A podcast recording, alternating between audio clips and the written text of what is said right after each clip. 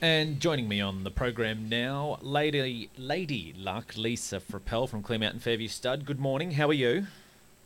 Hi, James. I'm really well, thanks. How are you? Yes, very, very well. Now, we've got lots to talk about. Now, I know you've got your uh, lady in the spotlight, but I'm going to reverse the order a bit here now because there's been so much talk and so much anticipation and just just people knocking down the door wanting to know the results. How did the Bowls team go last week? Now, to bring people up to date, after two weeks, you're in front, leading We the were. With two matches to be played, one being last Sunday. Now, tomorrow's the last day, is that right? Tomorrow is the last day, Righto. and last Sunday, um, you know, weather conditions probably played a little havoc, or maybe I can blame the weather. We had a bit of rain halfway through the match, um, but it did clear, and we did get to finish the game of bowls. Yeah, and how'd you go? And and we, I'm, I'm really proud to say we won. We won Oh. our game. We we just won it. So it was a win. Um, however, we did have a late rider change because uh, Michael Frappell, my husband and stud manager, he's um, one of his runners, Temujin Rule, who was Mhm. first emergency at the Sunny Coast last Sunday, um, started got a start. So Michael had to do the quick dash up to Caloundra. So we had to change him out with um, one of the bowlers at the club, Sue Martin. She came in, and although we won, the margin was narrow, and Michael thinks it's because he wasn't there. If he was there, the margin would have been greater. So I'm really proud to say Michael's back tomorrow. There's no runners anywhere, so Right. we'll see if um, see if he can live up to his talk. So, so you won without the uh, the without the rekindling of lawn bowls, as he was dubbed We last did. week. we did. We held it together. Um, going into our final match tomorrow, we're half a point behind the leaders, which is Kelly's Transport. And I don't know if you know Peter Harrington. You still work at Yes, Volvo. yes. Um, Pete kind of leads the team, um, and we're half a point behind them. So we play tomorrow um, at two o'clock, and we play against BMS Mitre ten. So fingers crossed we get the win, and we can we can get back the leaderboard. So, what half what half a win behind on the leaderboard overall? Half yes, half half a point. Half a point. Well, you can bring that back, surely. Well, look, we've got rekindling back tomorrow, Jane, so I'm hoping we'll be right. So I've worked this out, right? So the the Winx of the team is Graham Healy, correct? Yes, The black caviar was Marie Frappell. yes, Uh, rekindling is Mick Frappell, yes. and Lisa Frappell is the Temujin's rule, I will take that. right? He won, I will take that. Okay. All right. So there you go. So that perfect segue too. Now, what a week last week. Temujin Drill being one of what made a great week for uh, for the Clear Mountain Fairview racing team. yeah, so Mick um, had a fabulous week last week. He had uh, went down to Murwillumbah, so he clocked up a few kilometres last week, but he headed to Murwillumbah on Friday and pundit um, first start back from a spell. He's actually the half brother to Silver Scholar, who was quite a handy Clifford Park horse. Um, he ran second at Murwillumbah, and then we headed up to Clifford Park Saturday night to to listen because we couldn't really see a lot. Let's face it, the fog was a little um, painful for everyone. And Mick had Makarula. He saluted last Saturday night in the fog. Um, and then, of course, yeah, he took Temujin's rule up to Caloundra on Sunday, and he got the bickies up there. So yeah, it was a fabulous week, a double for Mick and nearly a treble. Um, but yeah, a great weekend. Outstanding. So fantastic. And and look, a few others in there as well uh, in the colours. And we had uh, Upstart Pride. Gee, the, the team would have been happy there. A second, its resumption in the Keith now. So um, what a week it's been overall. And bowling wise, racing wise. Yeah, it was a good run for Upstart Pride, of course. Um, we spoke about him last Saturday, and he was meant to race um, in Brisbane, but the race got abandoned because of the wet weather, and they transferred the meeting to Ipswich on Wednesday. And um, yeah, we were really impressed with his run. He, you know, he drew awkwardly, and he sat outside the winner or the leader of the race, who was the winner. Um, and you know, halfway up the straight, he could have just thrown the towel in, but he dug deep and, and boxed on for second. So we're really excited with him this prep and. I don't know um, if you had a chance to watch the race, James, but good golly, he's come back grey. Like he is white, Mm. snowy grey now. Isn't so he, uh, he looks a million dollars. Yeah, for sure. So so exciting times ahead there. So now look, um, while we're on that, what about on the on the stud front then? What's happening there? Well, we're, we're still breeding, so we've still got mares um, actually even arriving today and early next week being booked into the stallions.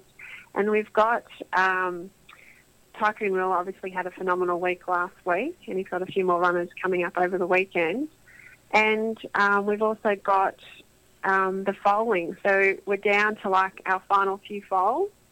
We've got, I think, two or three left to fold down, and then Bob will be able to pack up his foaling gear and, and have a rest until next year. Okay, so all exciting happening there. Now, look, last week the feature was Hannah English, and again, we've had so much wonderful feedback about the story and and, and understand uh, the the journey for, for Hannah English, and uh, and what a great story it was you were able to tell. And again, I said if anyone misses any of these, so we do have links to them on our SoundCloud uh, profile, also on uh, on Whooshkaa and on. Um, Stitcher and a heap of these other these other items there that um, that, that we that we look after, and uh, so to, for people to want to listen in there. But yeah, the one on Han- Hannah English again was another that's created a lot of attention, and, and so many people yeah really enjoy listening to the story behind the story, and uh, and I think there's so many of those to tell, and that's what uh, what you have been uh, so. Uh, uh, wonderful at doing and contributing to this program. So, uh, without much further ado, I've given you a massive lead in. What about today then? What's the who's the spotlight on? Who are we talking about today?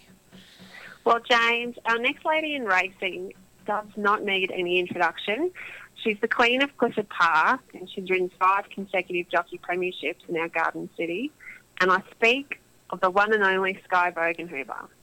So listeners may have noticed or heard Sky's return to Toowoomba last weekend. Um, you may not have seen it, of course, because of the fog, but Sky was back riding um, at Clifford Park, and she made the decision to return to visit her mare and foal which also coincides with race riding back here in the Sunshine State.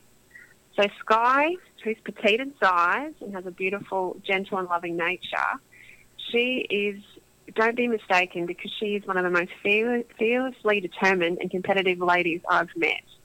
Sky is an elite athlete.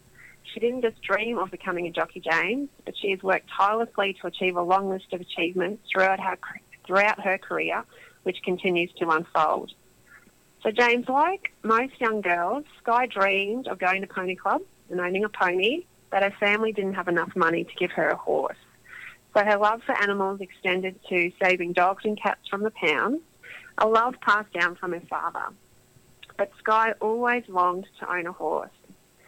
So after school, like most people, Sky attended Randwick University, which was opposite the Randwick racetrack, undertaking a Bachelor of Arts. But Sky said she never really had an end goal or dream. But day in, day out, Sky would sit at uni in her lectures and look out over the Randwick racetrack and wonder, wonder what it would feel like to actually ride a horse. So Sky decided, and I think this is just fantastic, she decided to do a letterbox drop to all the trainers asking if she could become their track work rider. Sky now laughs because she said a track work rider with no experience whatsoever not even any horse experience, you can imagine the answers I got. But this did not stop her. She deferred uni and enrolled in a track rider course at Hawkesbury TAFE. Now, this decision caused a bit of angst amongst her family as they thought she should have continued with uni instead of making the decision of, you know, trying something she'd never even looked at doing before. However, her dad supported her and drove her to the interview with, Mar- with Malcolm Fitzgerald, now, Sky explained to Malcolm that she had a lack of experience, but her determination to try her hand at writing. Malcolm responded, Oh, sweetie, this is a hard industry. Stay at uni. If this will be way too hard for you. And of course, this only made Sky more determined to achieve what people thought was going to be the unachievable. So she headed to TAFE and she was actually selected for the Jockey Academy. And they took 30 young riders down to Horsley Park in Sydney, and all week they tried their hand at riding X-race horses. So from here, Sky got the bug. She started a traineeship with David Kelly, and then David decided to move from Grafton up to Brisbane. And Sky had seen a lot of young female jockeys doing really well in Brisbane and up in Queensland, and decided to follow David. From David, she went to a smaller stable and started her apprenticeship in Brisbane and then she did a lot of riding in the country. So her first year of her apprenticeship was all in the country. From here, Tony Gollan offered her an apprenticeship, which she first hesitated, but decided to take the leap and move to Toowoomba. And James, the rest is history. so Sky, like I mentioned earlier, has won five premierships, and she says this means a lot to her. But winning the Weetwood, which was Miss Magica's second Weetwood, was a hometown honour for her. she said it's like our um, Melbourne Cup of Toowoomba, and she said for the next week after winning the Weetwood, she just floated around. So I had a really um, great chat to Sky during the week, and you know, she said she really missed her horses, and she's got a mare, like I mentioned, in a foal, and she said she wanted to come home and and visit them and watch the foal grow up because she's growing so quickly. So she said whether she stays in Toowoomba permanently um, or heads back to Western Australia, her future goal is to, to ride another premiership this season. And like always, Sky being determined like she is, she's always trying to better herself as a rider. So Sky's back. I'd like to start signing a petition to keep her here, James, because we love seeing Sky at Clifford Park. And her day starts at 4 a.m. and she rides all morning until the track closes. So she usually throws a leg over 10 horses. And then you'll see Sky over Tuesday at the jump outs or trials. And then Sky will ride midweek through to Saturday night at Clifford Park for race riding. Now, we had um, a chat about her mentors and her supporters. And Kenny Waller was the first uh, man that came to mind. She said even when she went over to Western Australia, she kept in touch with Kenny and contacted him after each of her meetings and to pick his brain about how she was riding and any tips that he could give her. She said early in her apprenticeship, Lacey Morrison was a big help, and Lacey's come up previously with um, Emma Young's story. She mm. said Lacey used to watch her work on the mechanical horse, and she was always had her whip in her right hand, and Lacey suggested trying it in her left hand. And from that day, Sky's never looked back. So Kenny's been a big supporter. She also said that she feels like she has a lot of people in her corner, including Chris, who's her partner and still in Western Australia. He's her biggest fan. He's always pushing her to do better and always a big believer. Sky also mentioned her dad. So her dad was a massive supporter of her trying her hand at riding and leaving uni, and he kept a book of all her results Sadly, he passed away while she was doing her apprenticeship and before she won her first premiership in the Weetwood. But Sky believes that he's always watching over her and keeping her safe. Now, I always like asking this, James, because I think it's quite quite funny with what they come out with about the superstitions. I know this one. Now, yeah, keep going. Do you? Mm. Do you? Well, I, I found this really quite funny. So Sky said that she doesn't have any superstitions, but she finds if a lady beetle lands on her, being the week of racing or the, or the day of racing, she'll always lands a winner. Mm. So I asked her if she'd have any lady beetles land on her this week, and she told me no. So I told her to go out and roll in the garden until one jumps on her. And then she said if she has a bad day at the races, she won't wear the dress back to the races, the same dress. She'll throw it in the back of the cupboard and give it a rest until she's ready to pull it out again. So we um, we also had a look at what she's riding today at Clifford Park, and Sky has a full book of rides, which you'd, expect because Sky's tremendous. And um, she said her two maideners for Michael Nolan because they've split the maiden race, so race six and race seven. Dream of France in race six and Solo Artist in race seven. She said they're probably her best chances tonight. And, you know, they've got an exciting future being first, or the second starters actually, but she said they ran really well in their first mm. start. So James, I personally admire Sky. She's determined. As you know, you know Sky very well. Sky didn't grow up in the industry. She didn't lay a hand on a horse, but you would not know that for what she's achieved today. She's a remarkable lady. Mm, no, no doubt about that. And as you said, look, I, yeah, I do know her um, very well. I, I, was a manager for a period of time, so um, I can attest to a lot of the things that, that you've said there. And also just in my time in Toowoomba as a as a uh, as a journalist, I did come across a lot of uh, you know Toowoomba's produced a lot of great athletes that have that have achieved on on very very big scales, and I can honestly say that she would be in the look you know the, very top echelon, and it's a small percent of of the most determined athletes I've had anything to do with, and um, and I and I can yeah, as I said, I say that, and I have no hesitation in saying that. To, to, to the point of at times I'd say she's um, obsessively uh, competitive. Um, and you know, and, and, that that that that necessarily can't be a bad thing. I think when you know when when someone wants to succeed and win that bad, I can understand why uh, trainers or owners would, would want her, want her on their horses because look, like any athlete and uh, you know any jockey. Look, she's uh, she's not going to ride them all perfect. She's she's going to ride a share of bad races. That's human nature. But one thing you know uh, with her, and I think that's what obviously is is something that's taken into account with with owners and trainers is you know she's going to be trying not 100 percent, probably 500 percent to um Yeah. to, to try to try and win. Yeah. So To win you, it. you can't do any more Well, than that.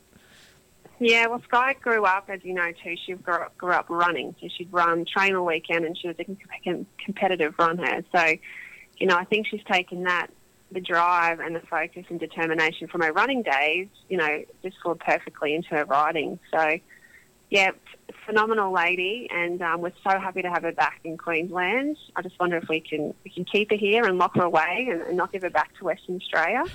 Um, that would be wonderful. So you're starting a petition, are you? Yeah, starting a petition. I may end up in jail if I try and lock her away, so I better not do that. But yeah, I'd be we'll careful start with a that. petition to keep Sky, Sky at Clifford Park. with, with your petition. So, so there you go. If you need, if, if you ever need a, a really really determined member for your lawn bowls team into the future, you know she'll be trying. Oh, that's a thought. Yes. I'm onto it, James. That's a great idea.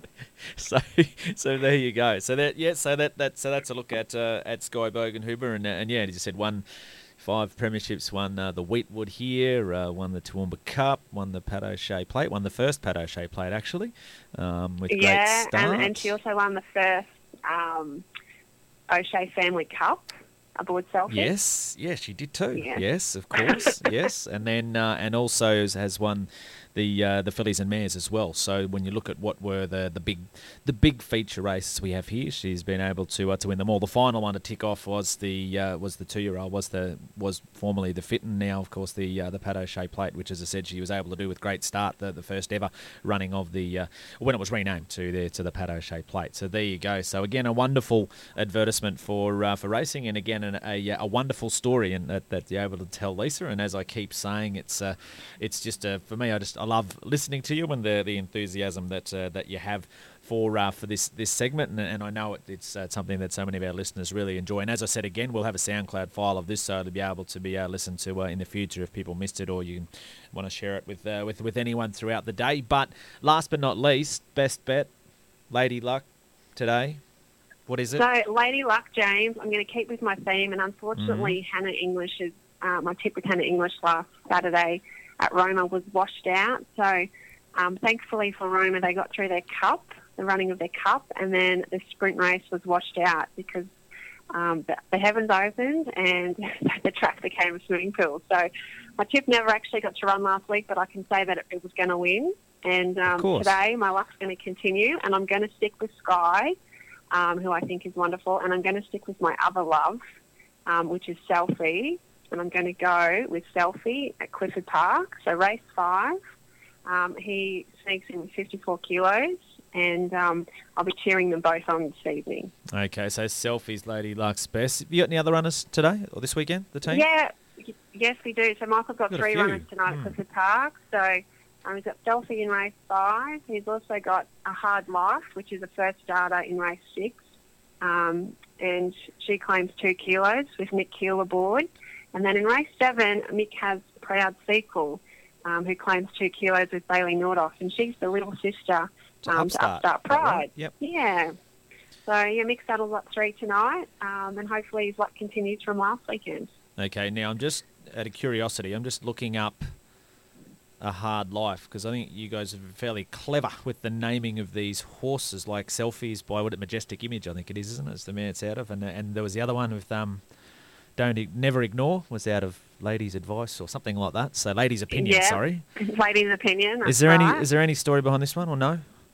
Yeah, there is. So, um, which is um, the mother of a hard life, Yep. all of her progeny had life in it. So there was life reel and life boat. Um, every if you look up her progeny, everything had life in it. So we just bought a hard life, um, you know, to keep with the theme. Okay. And it's quite coincidental because I said to Michael looking at the fields last night, Nick Keel rides a hard life, and then in the next race, race um, seven, Nick's aboard. I think it's Julie Anderson's horse, which is Hard Love. So he'll um, he'll have an interesting night tonight too, I'm sure. So no, There you go, that's, that's yeah. the reason.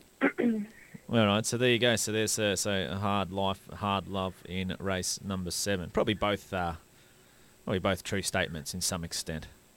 Yeah, that's right. That's exactly right. Yeah.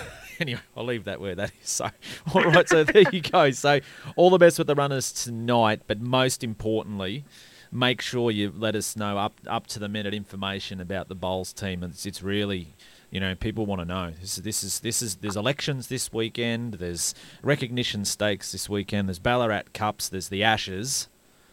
And yeah, I think we, we may overshadow the election actually. Yeah. Quietly. so that's what I'm saying. Lucky it's so on today is, and not tomorrow. Otherwise, I'm sure the poor um, City Bowls Club would have people here everywhere looking at the game and what was unfolding. so that's what I mean. See, so this is high stakes, you know. So lucky last day of the of the of the competition tomorrow yes, it is. Lucky And- laugh. at Toowoomba City at the Toowoomba City Bowls Club Yes, That's so it's are? Yeah. In yes, Victoria down in Street. Victoria Street, right next to Milne Bay Swimming Pool. Yeah, so that's where you'll be from two o'clock. We will be. Out on and you the know, if it, if we win, we may end up at schoolies um, with Gibbo. Just wait and see. Oh, gee. no, no, no, surely not. That mad, that, yeah, mad, that'd be good. Mad Monday, you're going to schoolies. Yeah, that's right. That's right. We'll jo- we'll join all the school kids. Oh, all right. Well, okay. Well, we'll see. Well, well, hopefully you're back by next week then. Okay, thanks, James. That's I'll the hope. for that. All right. Well, Lisa, thank you very much. Wonderful to speak to you again. Thanks, James. Have a lovely week. Lisa Frappell were joining us there. She is Lady Luck and she has some wonderful stories. So Skye Bogenhuber was the spotlight this week. We'll take a break. Kent Woodford joining us next.